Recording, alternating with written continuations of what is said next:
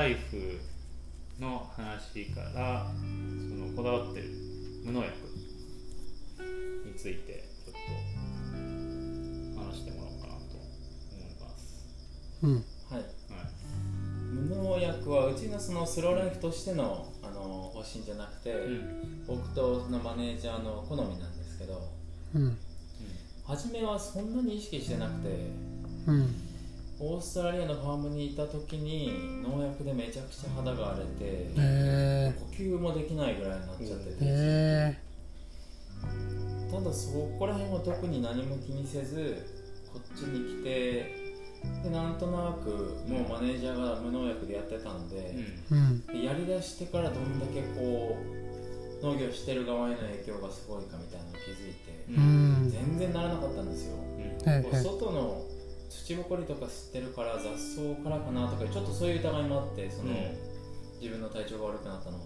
うん。ただこっちの有機農法でやりだしてから何もならなかったんですよそれが、へえあこんなに違うんだと思って、うん。でまあ人間にそんだけ残留でこんなに影響があるなら植物に対してとかそのうん。虫に対してとか生態系に対しての影響ってものすごいはずなので,、ううんでそこら辺から考えるようになってであと金ちゃん農法っていう有機農法の一種を勉強しだしてからうん。本当にその微生物たちがどんだけ大事かとか、うんで農薬ってもう微生物を殺してるので、うん。うん殺菌殺菌って言いますけど、うん。微生物ほど大事なものはないので、そこら辺を知ってからはもう絶対使いたくないなっていううん。思いがうんうんなるほど。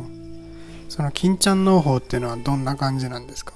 今金ちゃん農法は、えっと、納豆菌とか乳酸菌をベースにした EM 菌っていうのを使ってうん生ゴミを堆肥へ変えていくんですけど、はあは土作りをしてでただの堆肥じゃなくて農薬もいらないような元気な野菜を育てるっていううのがん。目標うんうん。でで土の中にいる微生物を金ちゃんというふうに なんかこう相性を組めて。なんとか金の金でそうですそうです。いろんな菌がいるんですけど。だから金ちゃんの方で結構キャッチーなのでうん流行ったりして、へえ今有名人この前昨日さっき言ってたのが。柴咲コウですよね柴咲コウえそうなんですか？金ちゃん出てきてたもん。はい。マジか。山田孝之もってやば。売れっ子や。佐世保ですちなみに。えそうなんですか？佐世保へです。え僕実際にファンも行ったことあるんですへえへえへえすごい。面そう。白いですよね。うん。うん金ちゃん。ちょうど明日のワークショップはね。あそうでかそうか。そこのうんうんうん。金ちゃんファームのそのワークショップをちゃんと受けて認定講師になってる人で。へえへえへえへえぜひぜひここに来るとそういう学べるっていううちのコンポストに突っ込んでこの間分けてもらった。はいあれが金ちゃんぼかし。ですおおぼかしぼかしが覚えられない。専門用語で発酵してる土みたいな感じの見た目なんだけどあれはなんぼかかしはあれ基本米ぬかですよ。あ米ぬかに米米ぬかに EM 菌と、はいまあ EM 菌って乳酸菌納豆菌、うん。それなんかもろもろですね。うん。とあと糖蜜とうん。なんだっけ糖蜜とお酢うん。お酢ちょっとすみません分かんないです。うん。香りがすごいいいんだよねそうです。でそれを発酵させてますさらに、えあれ簡単に作れるんですよ。うん。ジか米がかかってきて。はいで EM 菌だけどっかから入荷することになるんですけど。うん。あれあそこのぼかしからさらに増殖できたりする？あそこにいるよね。あれを、えっと、要はぼかしに EM 菌がいるから、はいそれを種種にしてやればな何となく増やすわ。はい。うち米ぬか大量にあるから、確かに。作れるわ。繁殖させれそうですね。やっといける無限無限にいける。うん。ね。その方法もあると思います、うん。まあでも愛媛愛で簡単に作れるレシピはあるので、あそうなんだ。うん。なんかヨーグルトちょっと、う納豆一粒みたいな、ん。あるんですよ、うん。愛媛愛って調べると、もえう PDF のあれが出てくるんですけどレシピが、それでやると良さそうだなってういう、ん。あと有機農法で一番思うのが別に何もしなくてもできます野菜、別にポンって土に入れといたらうん。できるんですよ、うんうん。でそれでもいいと思います、うん。家庭菜園だったら。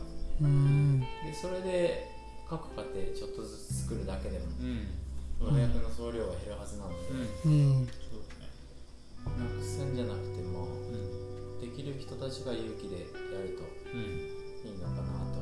うん。そうだよね。うちもなんか自給自足をしたいんだけどなんでそれをしたいかっていうとお金使いたくないから。はい、うん特にまあ食がやっぱ一番あの会計担当なんで。そうだった。やっぱかかるよね。毎月毎月人も多いし、はいでそこをまずなるべくゼロに近づけたいなっていうのとまあそれを思ってスタートしたけどいざやっぱね、うん。まあ、買う時に相当うちも気をつけて買ってるけど、まあ分かんないからね結局誰がどう育ってるかって、うん。割とトラトレーサビリティもできてきてるとはいえ、はい。やっぱそのファーム行ってみないと本当にどうやって育ってるかって分かんないし、うん。見たところで今の知識だとも分かんない。うん。っていうのもあって、まあ、自分たちでやるのがね多分一番そこが分かってかつ、まあ、それで作れちゃえば全て解決っていう形なんで、うんそういう意味でうまくやれば絶対安いとは思いますね。うん。うんうんうん。確かに。まあ、あとどれぐらい労力かかるんだろうねっていうのを体感できるじゃない。はい、普段よりありがたみを持って食べれると思うんだけど、うんうんうん。そうすると。そうですよね。あの食べる前に唱えるお経が一つには功の多少を測りかの来生を測るっていうのはどこから食べ物が来たかっていうのを最初に言うんですよね。本当に。どれぐらい手間がかかってるかっていうのに思いを馳せるっていうあうんれ素敵ですよね、うん。五感の芸っていう。のははいそそれをリアルに自分でね、うん。作ってたらどれぐらいやっぱ大根作るのって大変なのかなとかうん。分かるよね、ううん。今日も白菜の種を巻いてきましたね、えあれがどうなってどうなっていくのか楽しみですね。ー、いやいいな。白菜は僕行ったことないですね食べられるかが問題ですけど。あ刃物はあうんうんうん。結構やっぱり無農薬でやって土作りをちゃんとやってないとうん。めっちゃ食われるんですよ、あいやもうケールとか茎だけみたいな。できた時には茎しかありませんみたいな。の結構あって。うん。そう。ぱ土をちゃんとしないと。うんあそう。え土をちゃんとすれば虫が来ないんですか？そうですそうえです。ー、野菜が健康であれば虫は食べようとはしないです、え虫ー、を寄せつけないやつを出すの作り出すのかな？のもあると思いますしまあなんか自然界って不思議らしくて、うん。よく言うじゃないですか虫付き野菜は美味しいってあれ嘘らしいんですよ、へええだからその虫にとっても植物って必要なわけで、うん。ー、うんすごい健康で優秀な遺伝子は食べようとしないらしいです、えやられて弱ってるやつだからこそあ来るらしくて。ー、そうなんだ。そこの仕組みはなんか結構不思議とっていう人が多いんですけど、そういうの聞いてても。うん。らしいですよ。だから虫が食べてるってことは自然界がこの植物なんかおかしいぞって教えてくれてるらしい、へえ面白いあれは完全に迷信らしいです。虫食い野菜がっていうのは。うん。へえ。なんかいいですね。そういうの全然都会に住んでたら入ってこないので。そうだね。うん。興味も多分持たないね。そっか。持てないですよね、うん。スーパーに売ってる緑のあのなんか部品ですもんね、うん。毎回同じ形をしてる、うん。そうそうそう。いや俺なんか出荷したことあるのよ。はい、うん。去年かな、はい。あのあ今年か。あの産地とかサニーレタスを収穫してでえっと今思えばやりたくないけどプラのビニールのやつでくるんでで出荷するってね日本あれが問題になってますよね、うん。いやもうとにかく見た目重視だからね。だから周り全然落とすしはい。食えるのに。そう。あめちゃくちゃもったいない。けど売るためにはそうしないといけないし見た目全部。うん。ねえもっそれもなんか体験してあでも確かに買う側だと見た目気にしちゃって買ってたなとか。買う側も悪いですよね、いや悪い、へうん。え見た目だけじゃんこれみたいなっはいはいはい。ていうのすごい思った。うん。シーンキャベツを選ぶのに結構時間かけてますよねみんな、ううん。んどんだけこうなんかなんもないか見 ますよね。うん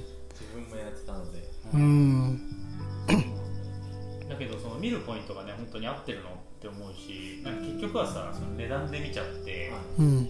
本当にちゃんとなんだろう作ってんのかどうかとか確かめる、まあ、情報すらないっていうね、うん。状態だからそれはなんかやっぱおかしいよねと思う、うん。そういう意味でもなんかちゃんと生産者の人が知ってる人っていうのがまずなんか安心感かもうん。確かに。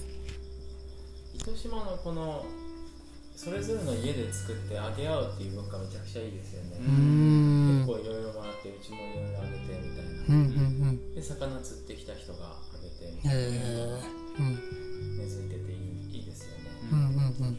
確かに。うーん。そうだね。俺もなんか最終的にここで育てた野菜を友達とかに送りたいなと思って。確かに。あのリパッサナ瞑想センターにまず送りたい、あーいいですね受け付けてるから。受け付けてましたっけ、うん。あそれやりましょうよ。う。そん。れはやろう。いいですね、うんうんうん。確かに。うん。いやここもちゃんとやればもっと収量取れるので。そうですね。まあね。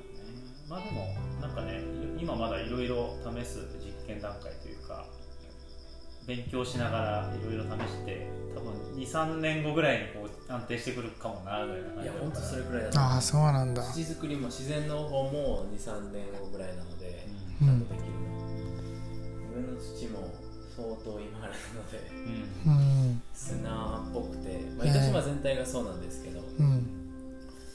で流れ出ちゃってるので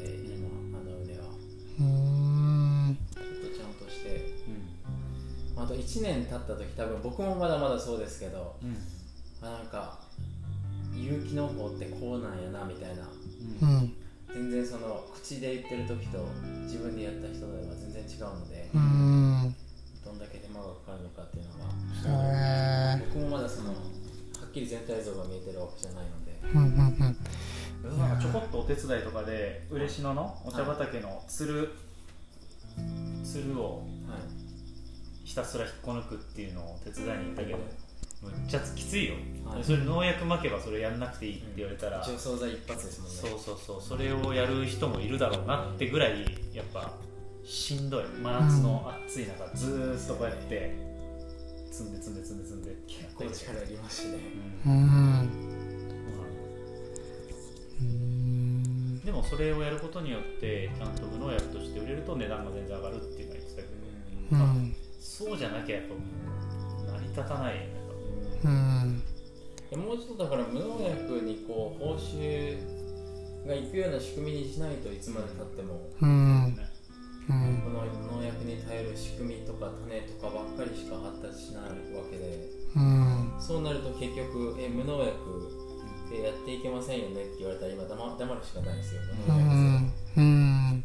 だしまあ、えー、と買う方もお金ないと買えないっていうのがあんまよろしくないんだよそうなんそうなんですよ。うん。だから助成金とかでそっか本当はこうなんか調整されないと難しいと思うんですけど、うん。だって農薬使ってる方は環境へのダメージがあるんで、うん。環境税みたいなのありますよね車とかも、あのエコ車にあ助成金が出たりあんな風にこう無農薬野菜に対して助成金が出ればいいんですけどね、うん。まあ、ただその線引きがまた難しくてうんなんかやってるやってないなんかインチキが出たりとか、はいそういうあれはあるんでしょうけど、うん。ヨーロッパとかほぼインチキそうですよ。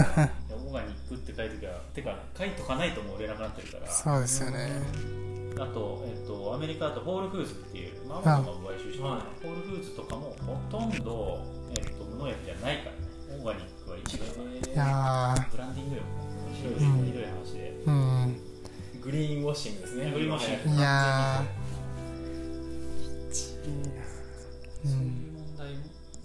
るしやっぱ経済的にどう成立させるかで多分助成金に頼り出すとそういうわけわかんない歪みが生まれたりとかもするから、うん。そうじゃない形でどうやったらいいのかなっていうのはなんかここで俺模索したいなと思う。うん。物々交換ですね。ああいい。ねー間違いない。糸島のうんうん。まあでも限られた範囲になっちゃいますけどねそしたら。うん。うん。あとここのモデルが一個面白いよね。そのウーフうーん。このそうですね。仕組みはもっと広がればいいと思います。うん。だから体験してでね。最終的にそれを収穫する、でそのそれに対して、えー、とファンディングしてもらうって感じかなその対価として払うんだけど、はい。応援の気持ちを込めて、うん。はい。やっぱこういう場所がもっと増えていってほしいよねっていう感じでお金をはい。置いてってくれるちょっとお布施に近いんだけどやそういうのができるとマジでいいなと、うんそうなんですよ、うん。そういうクラウドファンディング的な仕組みがここ合ってるので、ううん。下手したらできるんですけど今のところはお金を取らないっていう姿勢なので、うん。まあ、なんかそういうなんだろうね。今一人のパトロンがやってるけど、はいマイクロパトロンをね増やしていって、うん。持続性を高めるっていうのを、うん。多分やってい最けるというね終的にはそうですね、うん。そうなるといい5と万10万とか払える人は全然いるからね。うんうんうん。月確かに。そしたらまあ余裕でペイしそうだよねそうとかまあちょっとむずいけど企業のスポンサーを入れるとか、うん。やっぱそっちに今企業も向いてるというか、はい。うんどんどんやっぱそういうのやんないと企業として、えー、と不買運動を受けたりとかねうん。だったりもするし、うん。確かに。うん。まさに持続性を担保するようなやり方をうん。ここは模索してるのであとはちゃんとお金がついてきてもあればって感じで。うんうん確かに。うん。いやなんか一個その農業僕全然知らないですけどその56年しないと土育たないとかなんかそういうのってその人生の縮図みたいだなっていうかまあ自然の一部が人間だなって改めて思ったんですけどなんかうまうまくいかないじゃないですか。人生っての。ねそんなすぐにお金を儲けれるとかじゃないし。だからそこがなんか自然と共存してるとすごい感じるなっていうのは僕は都会から来て思ったことですね、うん、ちょっと話は飛びましたけど。なんか根っこの話とかたまにそういう比喩で考えてうん。なんかあの見た目のいい野菜とかうん。水やりもそうなんですけどうん土とか根っこを適当にしてると最終的にその野菜にとって良くなくうん。ちゃんと育たなかったりうん。ただその根っこの張りとかをちゃんと考えてしっかり水やりをしたりとかうん。土作りをちゃんとやるとやっぱ最終的に強い。うん。で虫もつかない野菜ができたりとか。うんうんそういうのってあの今の現代のこう見た目かっこつけるとかに似てませんか？あ。自分のそのスキルじゃないですけど、はい。きちんと根っこの方をせずにこう見た目だけうんうん。うんこうインスタばっかり上げて、まあ、僕も有罪ですけどそれは確かに。そういう自然との比喩表現面白いですいやー確かに理にかなってそうな。うん。ね。あとあれでしょその存在だけで OK みたいなやつは、うん。植物は。うん。もうただねそこにあるだけで、えーうん。人間ね他の生物に必要な酸素を生み出し、うんうんうん。食べ物にもなってくれ、はいうん。それでいて別に何も奪わないっていう、うんうん。めちゃくちゃいいエコシステムで回ってる植物ってすごいすごい。でさらにそれにねエネルギーを渡してる太陽さらにすごくはいね、あもう神でしょ、神ですね、確かにから取ってばっかりの人間がちょっとでもこうダメージを少なくうん。しようとしているのが勇気の方なので、うん。せめてですよね。せめてできることなので。そういうことだったんですね。私なんか俺はもうお坊さんの暮らしをみんなし始めるとみんな植物化すると思ってて、はいはい。瞑想とか、うん。もうなるべく省エネじゃん。そうですね、うん。今朝の時僕結構植物に近い気持ちでした、そうだよね朝こう日光ですごい元気になって、へー。常にお腹減ってたんですけど気持ちよかったですもんね、へえあそういうことだ。またやりたいですねああいうちゃんとこう、うん。今だらけちゃってるんですよ。ちょっと結構こう快楽快楽に今こう走っちゃってるのうで、ん。修行も修行は好きなんですよねやっぱり、うん。修行系はあるので。はいはい。うちでやるかな。とかビーチとか。うん。なんかねやりますか？どっかその環境を作れる場所があれば、うんみんなで集まってスローライフで出したらあの企画できますよ。できるね。あいいっすね。この家もゲストいない時ははいゲストいない時っていうか今ほとんどなんでゲストいない時。えやば。喋らずに、うん。喋らせやります。あ喋るの目も合わせない。うん。なんかでも1時間講話の時間作りたくないですか？あのあったじゃないですか1時間聞く時間が。はいなのであの1時間をこうやってこうみんなで集まって、うん。今日どうだった？みたいなあ今日の瞑想きつかったですみたいな。うん。その時間を設けるとまあなくてもなくてもいいですけどね。まあでもわかんない。ちょっとアレンジするのはね。はい。うん。半日だけ座るとか。いいですね。まあ、まあ思いっきり清学さんの仏教スタイル入れてセッシーっていうのあそれもやりたいですよね。うん。丸一日座禅ばっかするっていう、へうそうね体は作っとかないとって感じだけどでもそう。1日ぐらいだったらまあまだ、うん、うんですね。本当はそれをね7日間とかやるから、はい。うん。まあ、ビッパサーに近いけど体作っとかないとなうん。仏系は。ですね。いいですね。ね、うん。それをやれると多分外国から来てる人たちは、まあ、そこまでガチ修行はきついけどプチ修行ぐらいは多分やりたいじゃん。いやていうかリトリートはしようって言われてるんですよ。あそうなんだあいいっすねううん。それやればいいですね。ゲストハウスを抑えずにメディテーションリトリートをキーさんと僕で企画していいって言ってみます、デビッ全然できるし。まあねうちのサウナとか使ってうん最後ちょっとサウナで締めるとかでもできるし、はい、うん。ですね。うん確かに。そうだよな。うちガチでリトリート。ここでだって用意できたら結構うん。価値はあると思いいやますよ、めっちゃいい環境。ん。だと思う、瞑想部屋を、まあ、ここの畳の部屋いいと思うけどね。ただでも泊ま泊まらせたくないですかここは。あー人数に入れたいのでうん1234屋根裏でこう。全然ビバッサナの広さを取れますね。でもビバッサナって呼んじゃダメですよね。っていうか僕あと3分で授業が始まるんですけど。ま あじゃあそろそろしはい。なんか最終的にはじゃあそういう企画をしていきましょう。と、お楽しみにっていう。はい。それいいですね。ねいいね、いいレコーディングがありました。はい。じゃあ今日はありがとうございました。ありがとうございます